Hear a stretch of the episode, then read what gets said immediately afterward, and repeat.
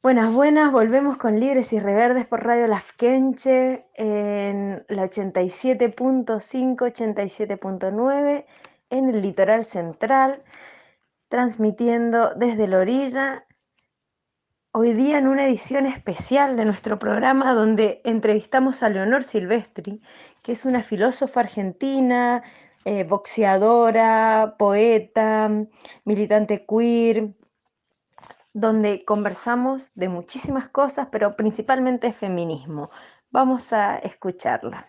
Bueno, cosas que no podríamos decir. Vamos a decir las cosas como son. No podemos hablar abiertamente de otras propuestas por, por estos espacios y estos lugares porque nos, nos entregamos con pito y cadena. Pero lo cierto es que sí podemos reflexionar al respecto de que se ha convertido en un jardín de infantes donde el propio deseo individual es más es superior a cualquier otra coyuntura en cualquier momento y bajo cualquier situación. Y de esto yo no voy a retroceder, le caiga mal a quien le caiga mal, como eh, la verdad es que es solo propaga contagios. He visto unas imágenes, lo quiero decir, porque es el bochorno máximo, que además de salir a contagiar, lo digo por algo que creo que es de Santiago, las que hicieron la performance del unicornio azul, no, no sé qué hicieron, una mujer sin sombrero, la puedo cantar, como un cuadro del viejo Chagall, corrompiéndose al centro del fuego y yo, no soy bueno, me puse a llorar. eso, la nueva trova cubana, una canción de salir a contagiar, un 8M en medio de una pandemia, cuando lo que hay que poner en entredicho se suponía que el feminismo nos tenía que venir a sacar las papas del fuego de esta creación colonial que se llama ser mujer. Hasta la Simón de Beauvoir lo sabe, lo sabe cualquier blanca. Vamos, colonial, neocolonial, blanqueada, todas lo sabemos. Un 8M, para hacer una performance de mala calidad, porque Chile hay que decirlo, ha sabido hacer perfo en algún momento, no sé qué pasó con eso. Bien, para hacer esa performance con una canción que es una oda al matrimonio, al amor romántico y a la heterosexualidad como régimen político de un intelectual orgánico alineado acríticamente con el castrismo me parece una falta de respeto para todas las que estamos condenadas a muerte o al ostracismo producto de que no tenemos sistema inmune. Y lo menos que les deseo es como decía Fernando Peña, es que se enfermen de un autoinmune, mm. para que luego hablemos. La verdad, si van a salir a la calle, por lo menos que sea por un buen motivo. Si no liberen el espacio para las pobres personas que o viven en la calle, porque hay que tener en cuenta que cada vez que salimos a la calle hay gente viviendo en la calle, que no tiene donde vivir, más que la calle. Y para la gente que no tiene manera de sustraerse al espacio público, porque de ahí come y vive. Básicamente. Sí.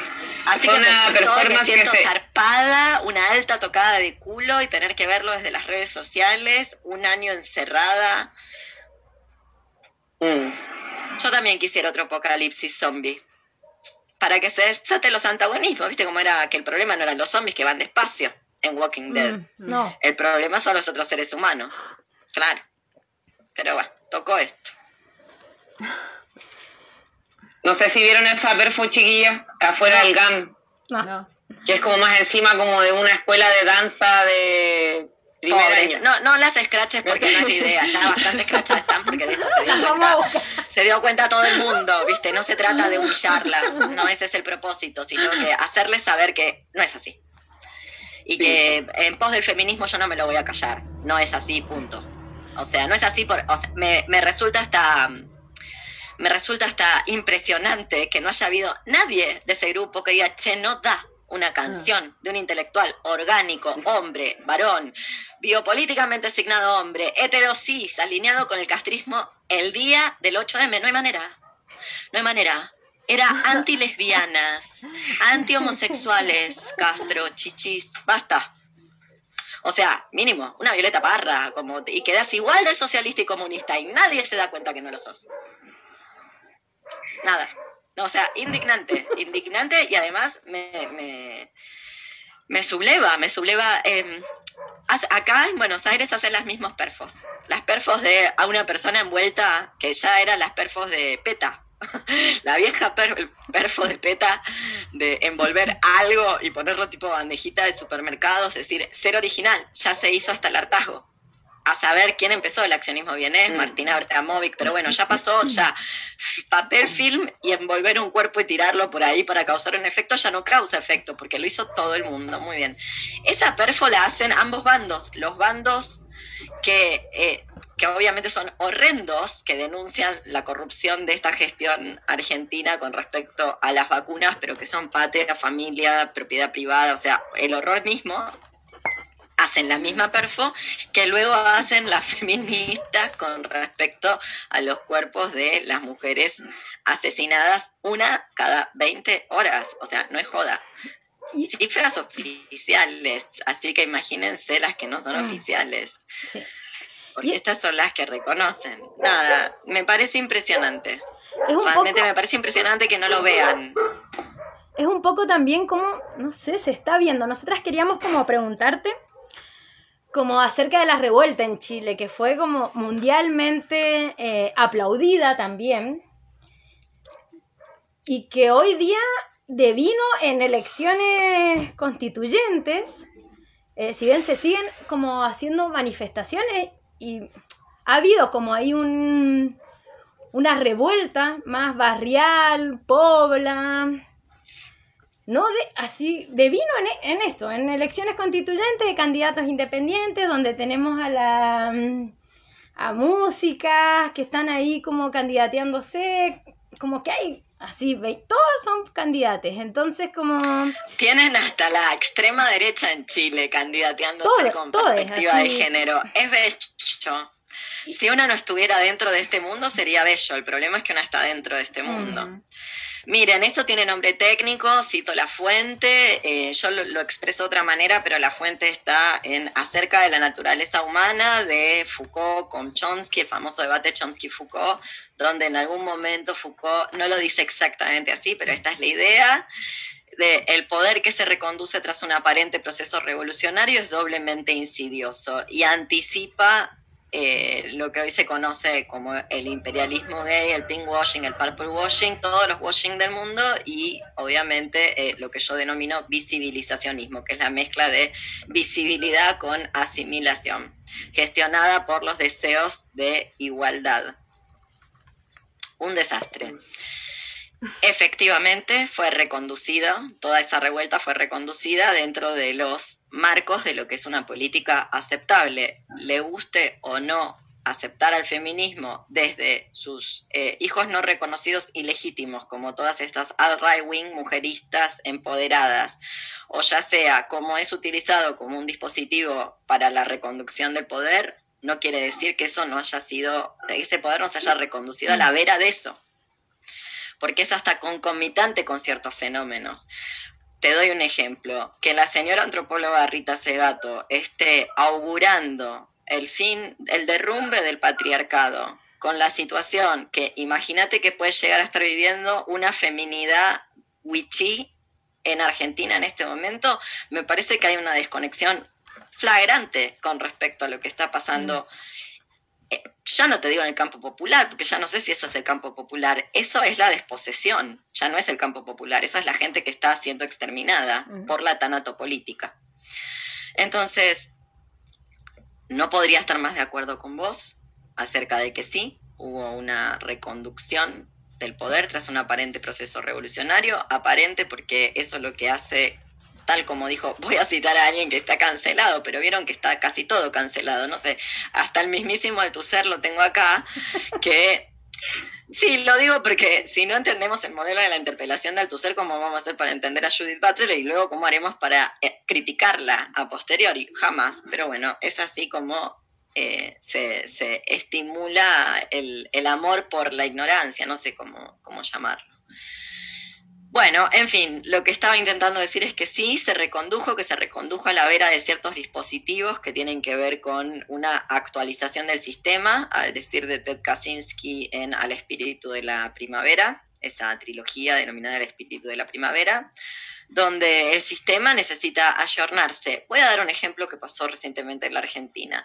Para quienes nos hemos hecho hemos pasado de la infancia a la adultez durante el menemato, sabemos bien que eso fue cualquier cosa. menos una democracia tal cual se enseña en la escuela. No porque yo crea que esas democracias existen, más bien yo creo que esto es una democracia, esto que estamos viviendo ahora.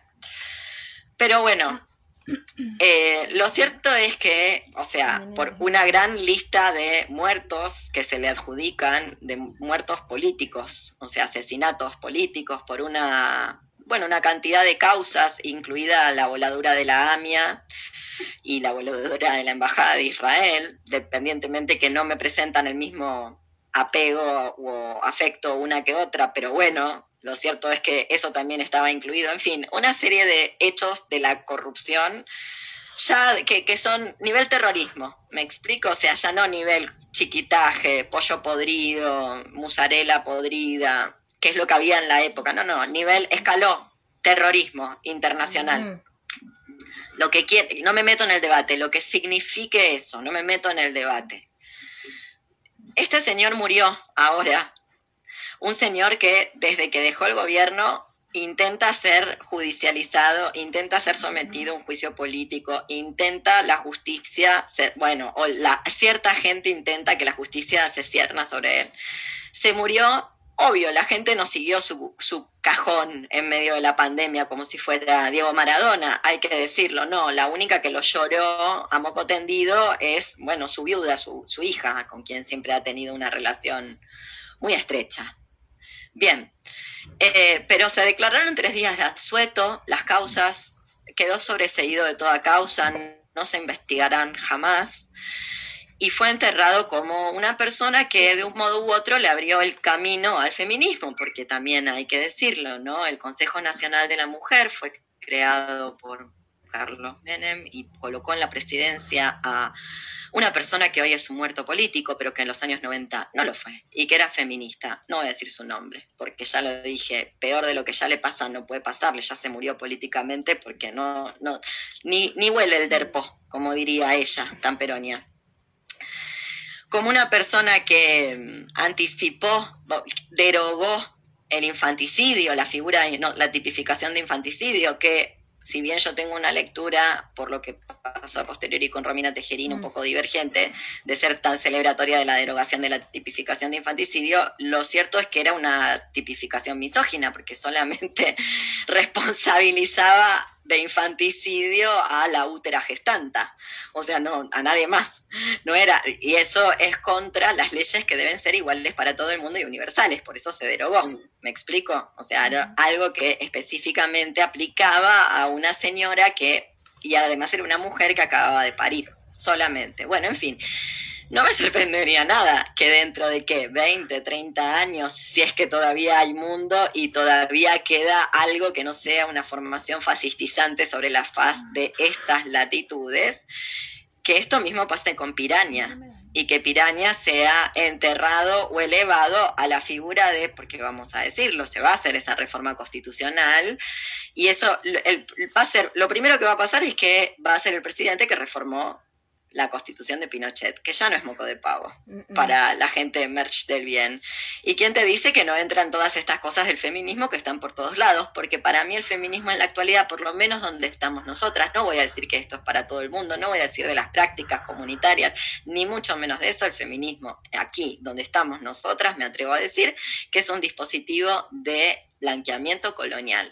A ver si se puede hacer todavía más blanca lo blanca que una es o a ver si la que todavía se le ocurrió despintarse un poquito, ¿no? que una pueda volverse de otro color, pero sí puede desaprender, por eso alababa lo de la brutalidad y la brutez, volver a esa brutez, a la brutez que no es propiamente de la dama fina blanca, que no es excesiva, que no es exuberante, que no es exorbitante, que básicamente no hace nada que no, fue, no sea fuera de los parámetros de la normalidad y de lo que es la política aceptable. Bueno, eso no era el feminismo, nos gusten o no nos gusten porque yo no me voy a poner a pelear a ver qué, era, qué es esencial, porque no es una esencia. Entonces se los entrego y me voy a hacer otra cosa. Y que ellas se peleen con esas hijas aberrantes que están pariendo, esas mujeristas al right wing, mm. que no van a tener miedo de ir al polígono de tiro. A ver si con la, a ver si con la tibia de Muay Thai para la bala. Te quiero ver. En el medio, ningún tipo de reflexión acerca de lo que supone lo que supone la pandemia para las personas con otras organizaciones dentro del organismo, es decir, las personas con discapacidad.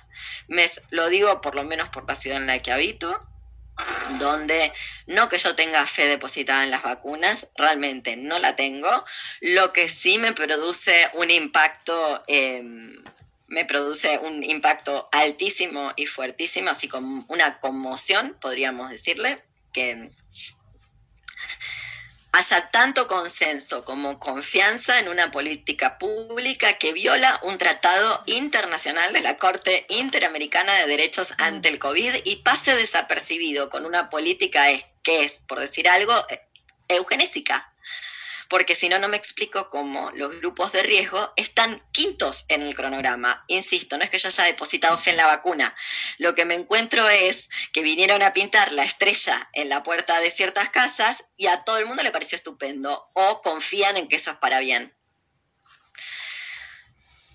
Y recordemos, recordemos, por si lo hemos olvidado, que la homosexualidad, lato sensu, era considerada una patología hasta hace mm. no tanto tiempo.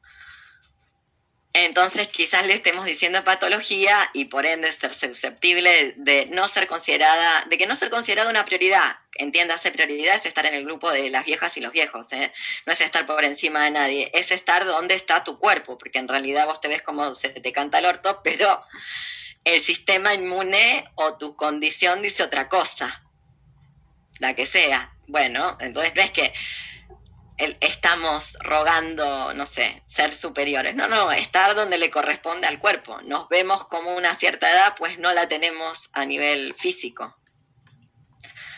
Bueno, no hay una sola reflexión al respecto en términos tanatopolíticos barra necropolíticos o en términos eh, creen que el capacitismo sigue siendo una cuestión de accesibilidad. Mientras digo todo esto, la ciudad de Buenos Aires se va a producir un evento, no quise mirar la fecha, porque en una de esas rompo mi encierro y me lanzo a hacer un escandalete y termino muerta de COVID o algo peor. En fin, pero mientras hablamos de todo esto, o sea, cómo se deja, se excluye una población que es de riesgo, eh, de lo que es el acceso a las políticas públicas, insisto, no porque yo crea en esto, sino porque estoy cansada de hasta cuándo, de hasta cuándo va a ser el retorno de lo mismo en vez del eterno retorno, que vuelva algo distinto. Mm. entre las infinitas posibilidades, porque esta peli ya la vimos, ya la vimos. Bueno, entonces, mientras hablamos de todo esto, acá en la ciudad de Buenos Aires se va a realizar una, ¿cómo decirlo?, eh, suerte de evento, no sé, para hablar de los cuerpos mediados y las, obvio, de las accesibilidades, o sea, el famoso modelo social de la discapacidad y los dispositivos protésicos que te permiten eh, acceder. Sí, pero todo muy lindo, no es que yo no esté de acuerdo con ese debate, que ya lo dieron Butler y Senora Taylor, no sé, 2000, año 2000 es ese video, que lo vimos todas o que deberíamos haberlo visto todas pero no nos van a dar la vacuna y lo están poniendo por escrito. Y eso es lo mismo que poner en rutilante letra, no nos importa si vive, abro paréntesis, complete aquí con la minoría oprimida que usted le guste, cierro paréntesis es el equivalente de eso, y no voy a dar ningún nombre para que nadie se sienta tocada cuando comparo discapacidad con elija su minoría oprimida de mayor gusto. Porque obvio, como la discafobia sigue a la orden del día, el capacitismo sigue a la orden del día, si haces algún tipo de análisis de analogía, como podrías hacer con el género, alguien dice, ¿cómo vas a decir así? Estás diciendo que sí, X es discapacitada, porque sigue siendo por eso decía, no solo la confianza, sino el consenso que mm. tiene la política de esto que llaman un país federal, que es básicamente feudos, donde cada señor feudal tiene autarquía para hacer lo que se le cante con los, sus siervos de la gleba, porque además sus siervos de la gleba suelen estar de acuerdo. Hermoso. Me agarró el momento de violencia Rivas. bueno, aquí el grupo prioritario son las trabajadoras y los trabajadores de la salud y luego las Fuerzas Armadas. Obvio. las policías. Yo creo que acá a, las personas que trabajan en el gremio de la salud todavía no les dieron nada. Digo acá Ciudad de Buenos Aires, insisto. No sé cómo están allá con el tema de las vacunas, pero en Chile estamos como primeros en el mundo vacunando, así cualquier. Claro, en Chile ya sabemos, chicas. Chile potencia sudamericana, ¿qué les pasa? Hay que volver a vender ese modelo, obvio. Nada, ¿qué decirles? Eh, otra de las cuestiones, miren, lo del, lo del plebiscito, lo de esta reforma constituyente o constitucional, no sé cómo se le dice, eh, me parece una aberración. Y me parece sobre todo una falta de respeto mm. y de análisis flagrante a, no sé, lo que está pasando en, la, en el Walmapu, como lo, lo, que, lo que han pedido las personas mapuche privadas de su libertad en la cárcel de Angol. ¿Cómo puede ser que yo desde acá me lo sé y la gente que está ahí en la pomada no? Y sin embargo sigue para adelante, sin ver un poco más allá la movida. Sí. Sigue siendo como occidentalizado todo, como la revuelta ha sido totalmente así, santiaguina, digamos. Eh, nosotras vivimos a una hora de Santiago y es otro mundo, así, acá vimos la playa. Pero como vos bien dijiste, yo no le diría que eso que hubo en, en, las poblas no fue revuelta, por el contrario, citándola a Luisa Toledo, cuando Luisa se posiciona por el caso, obviamente, a favor de su sobrina nieta Tamara Sol, y que ella dice en el documental, y la gente de los derechos humanos, o sea, los nazis mal vestidos, mm. la fachorecía, básicamente, la gente que lo usaba de fetiche, vamos a decirlo como es, porque estar al lado de la Luisa Toledo es como embadurnarse de una patina de ética que nadie tiene per se, por ende te tenés que poner al lado a ver si se te contagia. Toda esa gente se fue. ¿Y quién quedó? No quedaron en la soledad absoluta. Quedó la gente que tiene una perspectiva que no es, te lo voy a decir eh, en términos, como lo diría mi psicólogo, la persona que me trata el techo así estoy, ya lo ven. Eh, como es, eh, infantil, obsesivo y neurótico. Mm. Es el sumum de la, de, la infantilización, porque está mirando ahí la pequeña cosa. Esa es la gente que se va cuando pasan los grandes acontecimientos. La gente que está mirando si la señora de la verdulería, Quecho Aymara, puso el pronombre donde va. Cuando mm. la señora. Es el último lejón del tarro de estos territorios blanqueados, cuando le corresponde ser la primera. Bien, entonces está mirando ahí con lupa, está diciendo, ah, mira, en Canadá sancionaron una ley que te, van te mandan presa de uno a dos años si confundís un pronombre. Y, claro, en, en, el imaginario todo el mundo piensa que va a ir, van a ir los malos. No, no, no, va a la señora que no maneja bien esta lengua de mierda que hablamos, básicamente, que hay un montón. Bueno, en fin, eh, yo creo que esto no está formando parte de la agenda de los feminismos que ya a esta altura son hegemonía.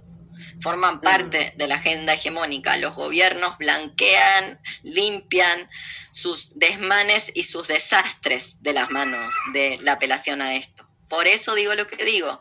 No estoy hablando de las prácticas. Porque como ya ha demostrado extensamente el feminismo, igual es bueno recordarlo cada vez que uno habla de estos temas, el feminismo o los feminismos no son lo opuesto del machismo. Por ende, dejar de ser feminista, es decir, dejar de adherir a una cierta percepción social de cómo deben ser las cosas, que, o casualidad, son pro familia, patria, propiedad, Estado, constitución, hay que hacerse cargo de lo que es una identidad nacional en. Sudamérica, en vez de repetir de memoria tan había y ala, mientras luego ya sabemos cuáles son nuestros beneficios. Bien, entonces, hacer eso, eh, si lo está haciendo, si forma parte de los feminismos, yo creo que hay que estar en otro lado, haciendo otra cosa. El silencio, ¿no? Con el asesinato de Bau en manos de los guardias de seguridad de un emprendimiento que se está eh, apropiando, como lo viene haciendo, de un lago y de terrenos en el sur. Eh, silencio, las feministas, como, las feministas que tienen prensa, ¿no? Las feministas mediáticas, las feministas. No me, no me sorprende lo más mínimo si, si, si antes de, de Bau asesinaron por lo menos en un mes a tres mujeres mapuche con la misma modalidad que aparecieron suicidadas con la misma metodología. Dos, madre e hija, qué casualidad, qué ganas de matarse para matarse a dúo. ¿eh? Mira que yo soy suicida, pero me sorprendió. Sí, y por supuesto nadie sabe los nombres, nadie dijo nada. Tres en un mes. Bueno, tampoco se dijo lo más mínimo, pero la paca es compañera. Pero la paca es compañera, me encanta. Bueno, sí, claro. Bueno, para mí es eso el feminismo, un dispositivo de blanqueamiento que eh, impide, impide también ver otras cosas que están ahí. Por ejemplo, en el caso de, de, de esta Weichafe, se dice, ¿no? Weichafe eh, Bau, porque lo quiero decir en, su idioma, no en este que uso yo, que es el colonial, no tengo otro. Todos los que me sé son coloniales, ¿qué va a ser? La Lamien también. Sí, pero yo oí que en el funeral la nombraban Weichafe como Weichafe es, es, guerrera. exacto. Que ahí había una Lamien que la, que, que la mencionaba y lo que me interesó mucho es cómo todo el pueblo fue a la ceremonia y hombres que en la cultura occidental serían considerados, bueno, sabemos, son los famosos heterosis de Occidente que nos arrasan, que matan mujeres trans, no obstante a la Weichafe, o sea, mostraron a que, o sea, mostraron la deconstrucción del colonialismo blanco, que esa transfobia es occidental, no es propia del mundo originario no es que no haya conflicto, no estoy romantizando, estoy diciendo que la idea de que por ser una weichafe, vamos a decirlo en occidental, trans, pues entonces no va a recibir. Eso hubiera pasado en nuestros, en nuestro lugar, en, mi lugar de residencia hubiera pasado, hubiera pasado en mi familia. ¿Me explico? Que es el, el mundo occidental o centrado. Y a mí eso me sorprendió, me dio ¿cómo decir? En este, en, medio oxígeno. Vieron que hay que sacar la, nariz a respirar, que no hay oxígeno, porque es todo basura. Bueno, ahí dije, bueno, bien, ok. Acá hay gente que hizo algo con Occidente en vez de abrazarlo. Se lo sacó de encima, como la basura que es. Para poder, para poder honrar a sus guerreras como corresponde. Lo digo porque yo no creo que la mataron por trans, la mataron por mapuche. Y también por trans, pero la mataron por mapuche, como asesinan a todas las mapuches en este momento, mientras el feminismo está pensando si la paca es compañera. De hecho, hay una, hay algo que, bueno, ya se ha respondido en todo este rato que llevamos aquí, pero igual quería hacer como un alcance de una entrevista que te vi con una chica mexicana donde ella te preguntaba sobre el movimiento feminista y tú respondías como, ¿cuál movimiento? ¿Hacia dónde se está moviendo? Si está estancado. Y, cómo? Claro. ¿Cómo? Si es un lobby, es una industria. Que el feminismo es una industria, no soy la primera en decirlo. A mí me gusta mencionar las fuentes para que después la gente vaya y agarre los libros.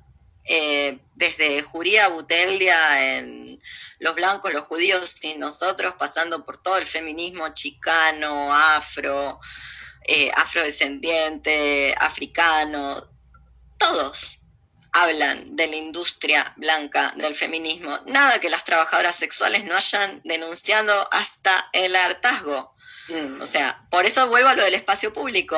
Hay trabajadoras sexuales, la gran mayoría, que no pueden pasar por entero a la virtualidad o que tienen que trabajar en la calle. Bueno, mm. vamos a hacerle el espacio público más accesible. ¿No? en todo caso, en vez de propagar pandemia acríticamente para después bailar de Silvio Rodríguez, de mal gusto, de mal gusto, por donde lo veamos. En fin, Repetime la pregunta que me perdí, Javiera, por favor. No, eso, te iba a preguntar sobre mm, eh, las diversas contradicciones que habitan ese estancamiento, como cuál crees tú que es em, la más peligrosa, digamos. de alguna manera. Yo nunca creo que hay una cosa que es o la madre de todas las revueltas o el mayor peligro.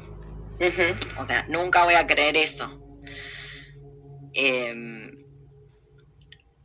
dicho lo cual, yo tengo mis favoritas. Algunas no son nuevas. La primera tiene que ver con la apelación a la igualdad. Bueno, nuevamente, esto es eh, una confusión que se sustancia con un poco de estudio. Para que una simetría produzca dominación, tiene que mediar un dispositivo, probablemente de algún tipo de institución, y no tiene que haber ni mecanismos de conjura ni de anticipación. A ver, una machi también es una figura de poder y Nadie en su sano juicio que no sea un racista anti-indio recalcitrante podría decir que ahí hay el ejercicio de una dominación, como una sabe que el estamento médico domina luego los cuerpos, ya sea por enferma crónica, ya sea por útera gestante, ya sea por persona trans, y sabe, sabe lo que estoy diciendo, muy bien. Entonces, si bien hay una simetría, es como, mira, el, zapatero, una no vaya a una asamblea para ver cómo se hace una media suela, medio que confía, ¿verdad? Es como confía en, exacto. Bueno, entonces, yo creo que de la mano de, por un lado, por eso no es nuevo, hace muchos años que lo vengo diciendo, nadie me pesca, pero bueno, por algo será. En fin, eh, ya sea gestionando esta idea de desear ser iguales, sin preguntarse iguales cómo, a quiénes nos vamos a parecer, como quiénes vamos a vivir, como quién, como quién, cuál es nuestro modelo de referencia. Por un lado eso, o sea, la gestión del deseo de ser iguales a, y por el otro el deseo acrítico de igualdad, como si las asimetrías fueran en sí mismas la violencia, cuando todo el mundo sabe que, bueno, o debería, saber que eh, somos efectos del poder, por ende no está, o sea, solo los contractualistas feos creen que el poder es una cosa que se saca y luego hay un individuo libre, igual, mm. humano por naturaleza. Esa manera de pensar nos ha traído hasta esta catástrofe, por eso la detesto. En los mundos donde em, la paridad o la simetría se miden de otras maneras, donde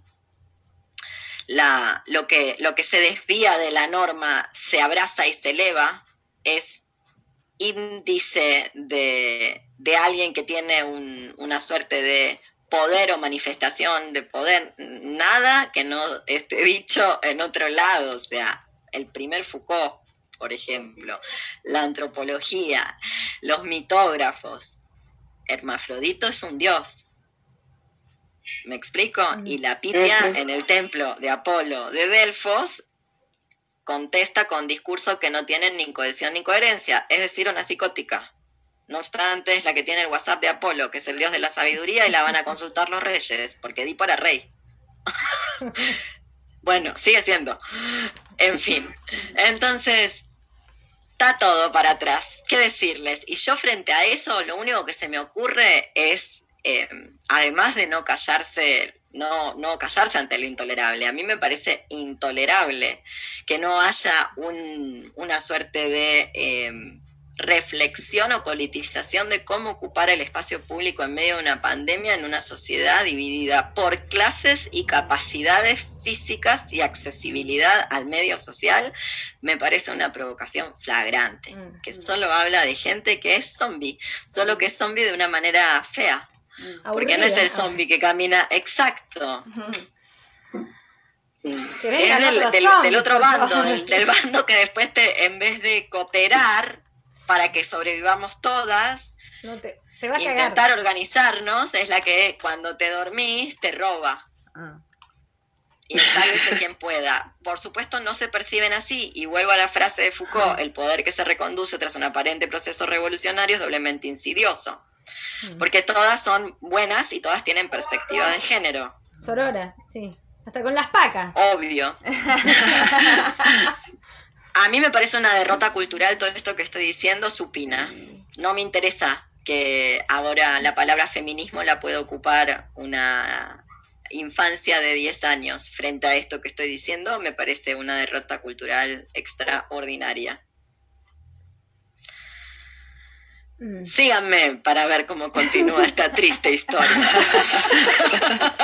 esta historia continuará. bueno, pero nos queda la autodefensa, ¿no? Como que también veíamos. La autodefensa tiene muchas formas y como te dije, la autodefensa es, una, es un modo de expresión, es una forma de expresión que luego puede ser llenada con muchos contenidos. Como dije al principio, esto por un lado. Y el, problemón de esto es que em, la autodefensa que me da la sensación, ojalá me equivoque, lo digo en serio, va a pregnar, es una, es una autodefensa que no es realmente tal, solo se expresa como si fuera. El contenido es el linchamiento. Mm. No se le va a decir linchamiento, de la misma manera que mm. no brindar acceso o poner en el quinto lugar de seis al acceso al grupo de riesgo es la eutanasia directa, es eutanasiar a una población o por lo menos exponerla a ese riesgo. Puedes elegir morir de, morir de depresión encerrada en tu casa aislada o tal vez malnutrida, mal alimentada porque no puedes ni hacer la compra, no puedes ni ir a visitar al médico o exponerte y bueno, si te morís de COVID, te morís de COVID. Bien. Por eso te decía, va a adquirir el contenido del el linchamiento va a aparecer autodefensa, va a expresarse como autodefensa, pero el contenido es el mismo contenido de la eugenesia. Es el mismo contenido de eutanasiar al diferente, eutanasiar al que se desvía de la forma. Por eso recordaba que alguna vez algunas de nuestras identidades fueron patología, no lo olvidemos, aunque hayan dejado de serlo, porque si no, no comprenderemos qué significa aún ser patología. ¿Me explico? O sea, no lo estamos entendiendo. Ser patología significa ser susceptible de ser exterminada en el mundo del capitalismo, de todos los capitalismos, no importa el modelo. Entonces, la autodefensa que se viene o la que yo estoy viendo que se viene, la que no quiere cuando sale a la, que cuando sale a la calle no tiene miedo de ser valiente, no es que no tenga miedo, no tiene miedo de ser valiente, tiene por contenido la figura de la propiedad privada, la figura de la patria, la, figura del bien, la figura de eh, que los criminales hay que matar, que el que mata tiene que morir, que, que se pudran en la cárcel, tiene, además de las figuras que ya sabemos que tenían, porque para mí son el hijo aberrante de una manifestación que nació aberrante, pero que cuando nació era tuvo algo para decir en una cierta coyuntura, que son la, familia, la, la famosa religión terfa.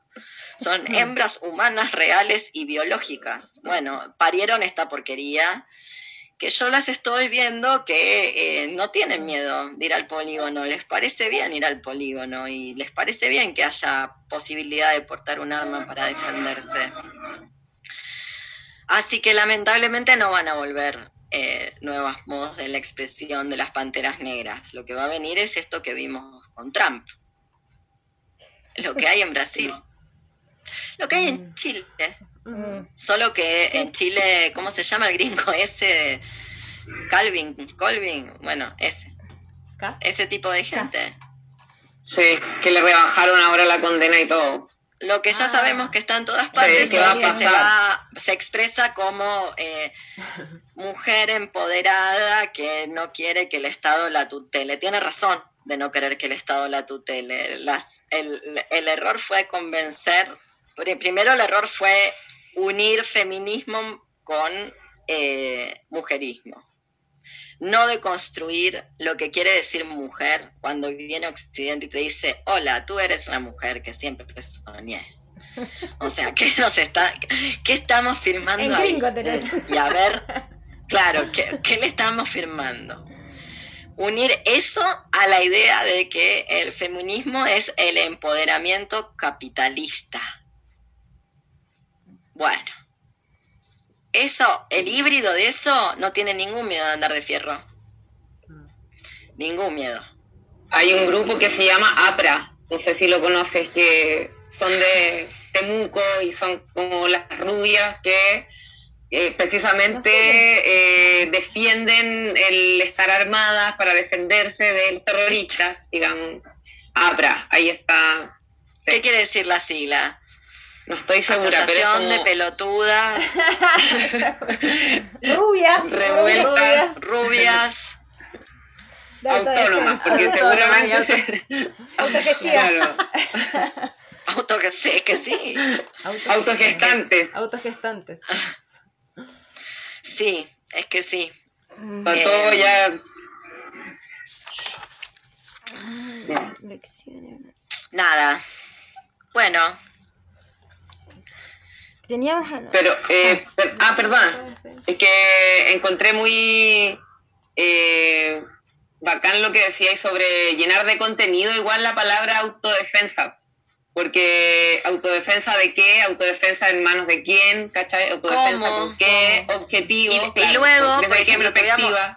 Claro, una que no dije, está bueno que me lo recordaras porque, por ejemplo, yo fui durante mucho tiempo del palo de la autogestión de la salud.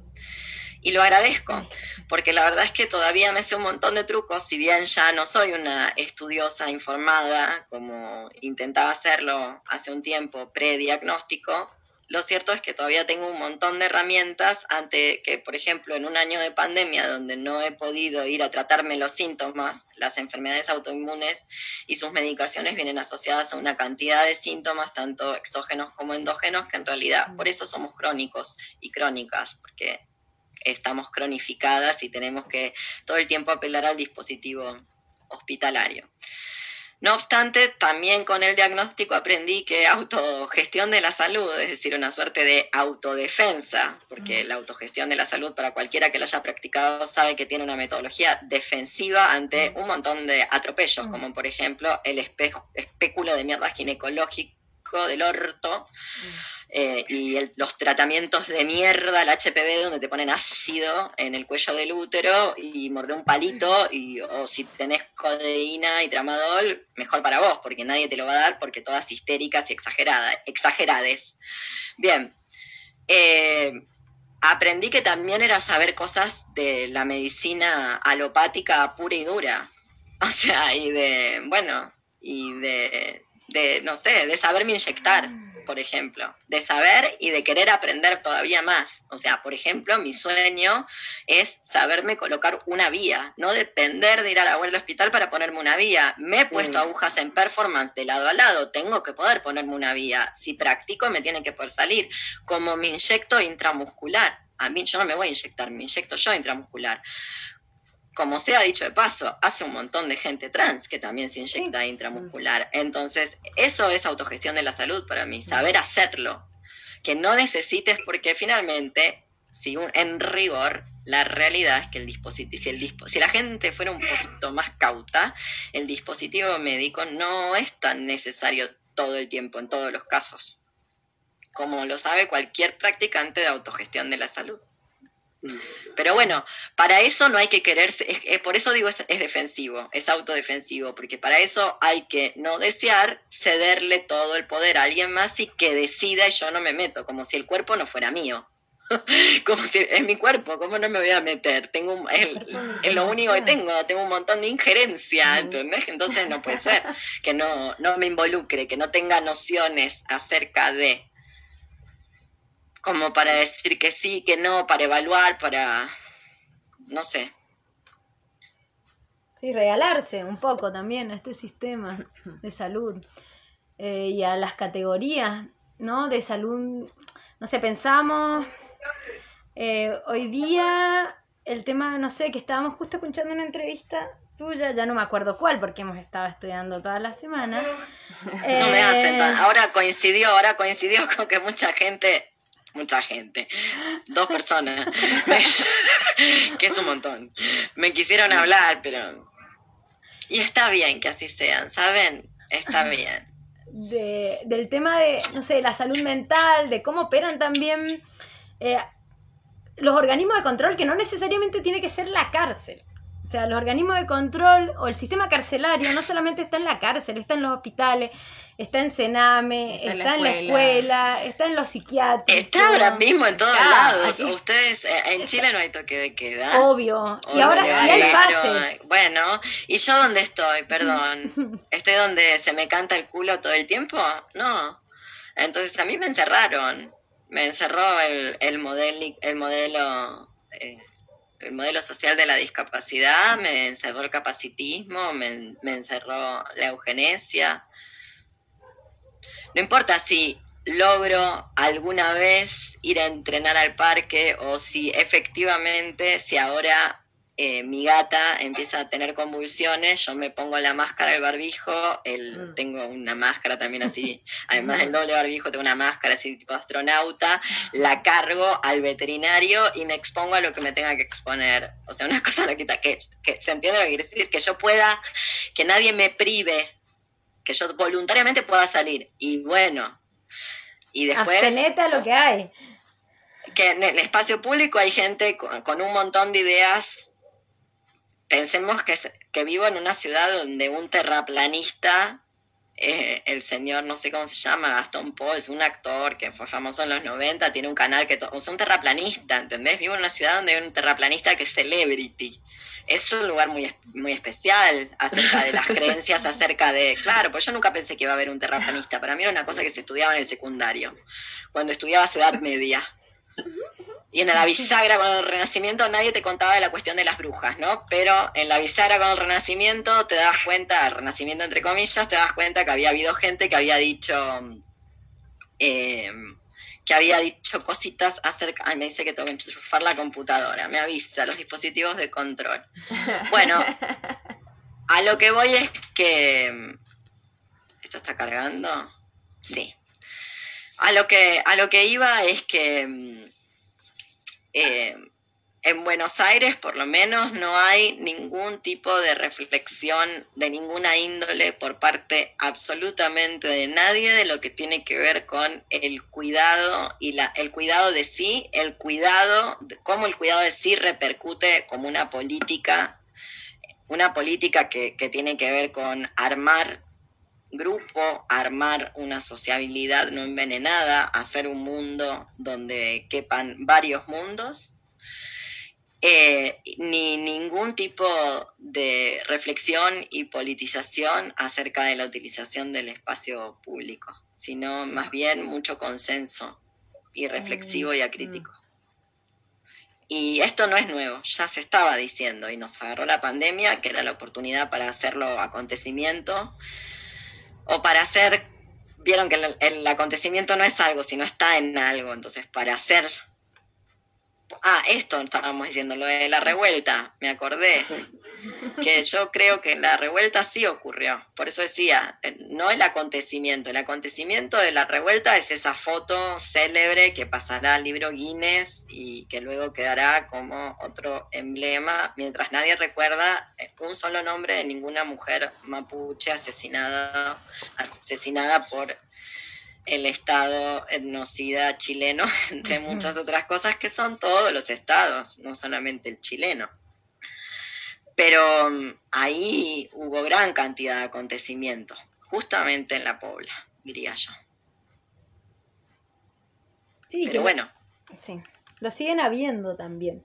Pensábamos con respecto a la, bueno, a la autodefensa, nosotras estábamos como mm, pensándolo también como otras estrategias, ¿no? Que se tienen que adquirir, que se tienen que ir aprendiendo, consensuando, como en grupos de seguridad, ¿no? Así como tan abiertamente. Em, y cómo llevamos al, o no, no llevamos, cómo se accede en algunos lugares donde no, no tienen acceso, así, por ejemplo, no sé, hablando ya que estamos hablando de, de Walmapu, eh, como que es bastante occidental también algunas terminologías y algunos, esto que pasa como eh, de llevar saberes a otro lado, depositarlos, como esa cultura. a mí no se me ocurriría. Colonial, uno va a aprender. Como, que, que, se dice así. un bochorno. Obvio, así como ya les vamos a enseñar a hacer autodefensa feminista eh, a entrenar, no sé. No, por eh, favor, no le enseñemos eso, ya saben, ya saben autodefenderse. Hace 500 años que resisten en el territorio. Así que no les llevemos autodefensa feminista porque después van a llamar a la policía. Las propias oprimidas, pensando que la policía, la policía, no, nada. Mira, la, la, mitad de esto no se puede hablar ya en las redes sociales, sin pagar algún tipo de costo Segundo, no es ni deseable. Esto es lo que se tiene que hablar al interior de las comunidades y de los grupos. Sí. Y lo que sí todavía se puede hablar, que también está anudado a esos saberes, es justamente algo que es una descolonización, tanto del inconsciente como de las prácticas. Y que no pasa sencillamente por leer un librito de una académica bien posicionada, sino con ciertas prácticas. Entonces, eh, sí. Eh, nada, igual creo que ya nadie, nadie, nadie, ¿cómo decirlo? Lo voy a decir en feo, en merch del bien, nadie decente habla en términos de llevar saberes, quiero creer. Que se hace igual se hace. Se hace todo el rato. No es que no diga que no se haga, digo que, que ese nivel de ranciedad, bueno, igual todo puede pasar Sigo con las imágenes del 8M de Santiago. Hubo alguien de pintadita de negro, blackface, íntegra. 2021. Nada, paren, basta. Una encerrada viendo eso. De verdad, no me he suicidado porque no hay cómo. Ya lo probé. Porque es muy fuerte de ver. Es muy fuerte. Como para eso salieron a contagiar. Mm. Para ejercer racismo. Pintándose otra vez. ¿Quién te quiere ver el culo, el poto y las chichis pintadas de negro? Otra vez más. ¿Quién le importa? me parece muy fuerte. Mm. Sí, el nivel de, desconexión. Mm. Es como si algo entre, entre lo que realmente está ocurriendo y, y, la pequeña cosita no se terminara de unir. No, y además esto como lo que a mí más me provoca como mucha repulsión es bueno, primero como esto medio carnavalesco, que no sé por qué sigue apareciendo y no tengo nada en contra la cerveza, pero mucho alcohol, mucha fiesta, mucho no sé qué.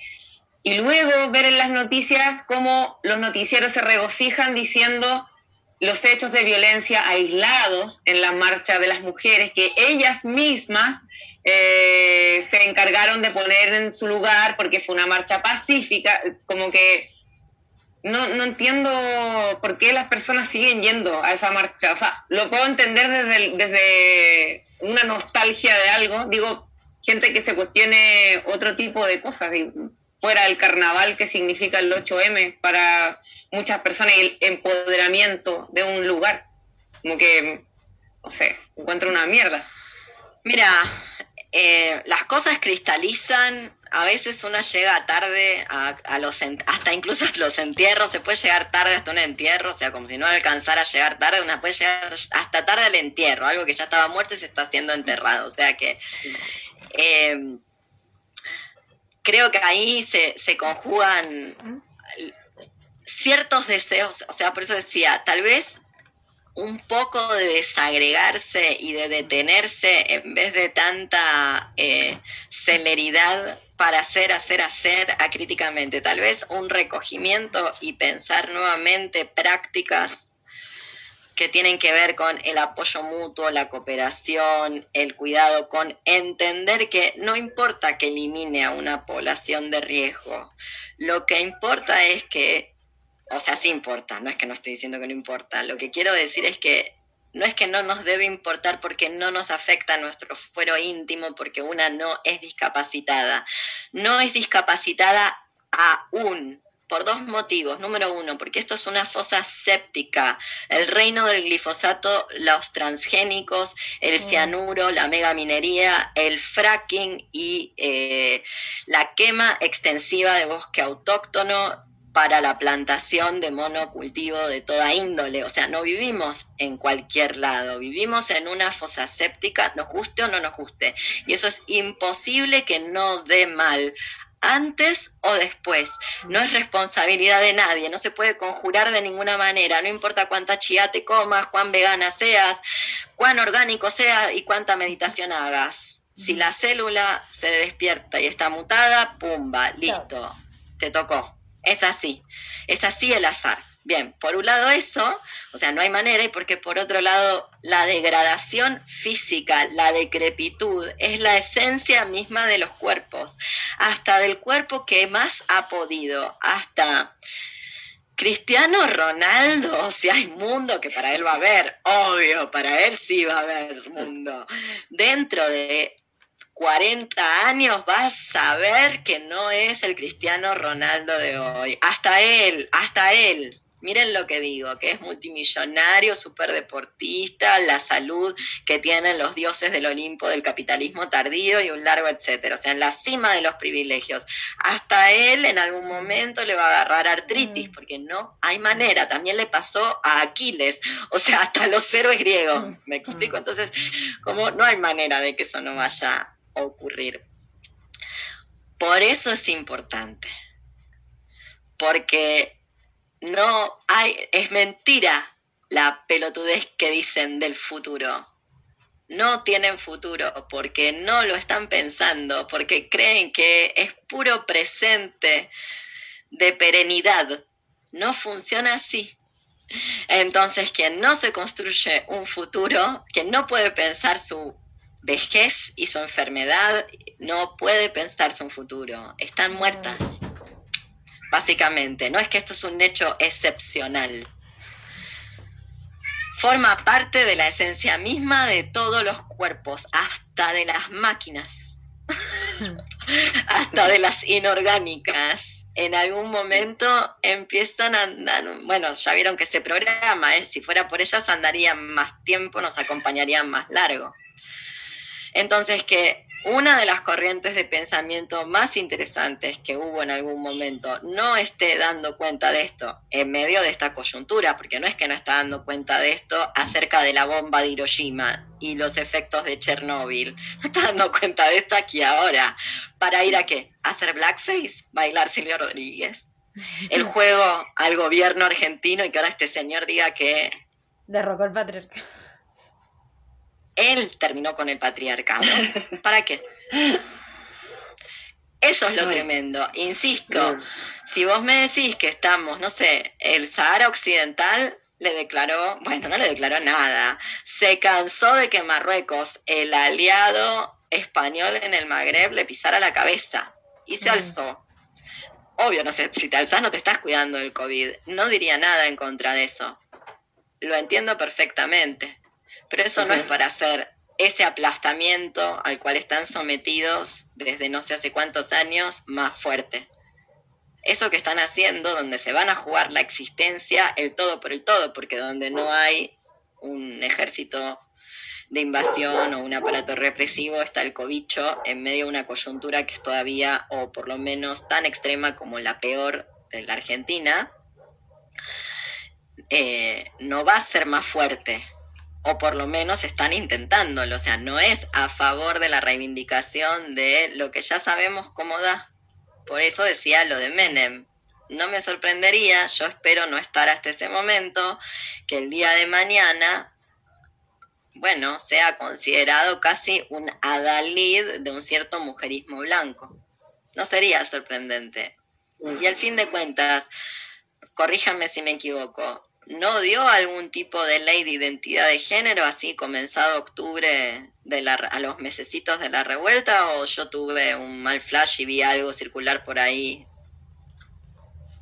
¿Piñera? Sí. Sí. Sí. Bueno. Sí. Vamos a ver cómo es recibido esto a posteriori. Mm. Bueno, todas las noticias lindas acá en este canal. Síganme para historias. bueno, chichis. Eh, hagan una ah. cosa, mándenme toda, bueno, yo estoy, digo esto, igual no, no es que estoy cortando, de hecho esto no lo estoy grabando. Ella es Elliot, que acaba de despertar. eh, mándenme todo lo que hay que poner en la información del video las radios, las colectivas, los links, todo lo que usted tampoco, no, lo sigue nadie el canal, ¿eh? no se emocionen. Pero bueno. A nosotros el programa tampoco, nos lo escucha mucha gente, pero... Casi que te, por lo que hablamos, casi que te diría mejor. Y yo siempre voy a hacer mis grandes esfuerzos para que se me perciba como lo que soy, una completa demente, porque si no creo que me vendrían a buscar, la verdad, a esta altura de todo. Pero bueno, en fin, eh, mándenme todo lo que hay que poner en el, en el videíto y con, con, un recorte de esto o con esto todo, no sé cómo lo quieren hacer o lo van a dividir en partecitas, van a hacer los programas, ¿entendí bien? Vamos a hacer, sí, pero creo que lo vamos a ir dividiendo para hacer como música entre medio y lo vamos a pasar la semana que viene. Ahí te avisamos, te mandamos el flyer. ¿Todo? Sí, todo. Qué aburrido, es un montón. Se puede dividir Se puede dividir, como capaz que una parte el lunes, una parte el martes, una parte el miércoles. Ah, pero porque va todos los días el programa. No, va una sola vez, pero hace mucho tiempo ya nos olvidamos hasta qué día iba el programa. No, va los jueves, va los jueves de 18 a 20. Bien, un montón de tiempo. Te voy a mandar el enlace de algún programa para que escuches. Bueno, lo subo entonces después del jueves. Sí, este video. te avisamos. Sí. Lo podemos largar paralelo, lo puedes subir paralelo cuando nosotros subamos el programa. Sí, o un día después. Pueden vernos y escucharnos al mismo tiempo. También. Eso puede ser. Genial. Voy a parar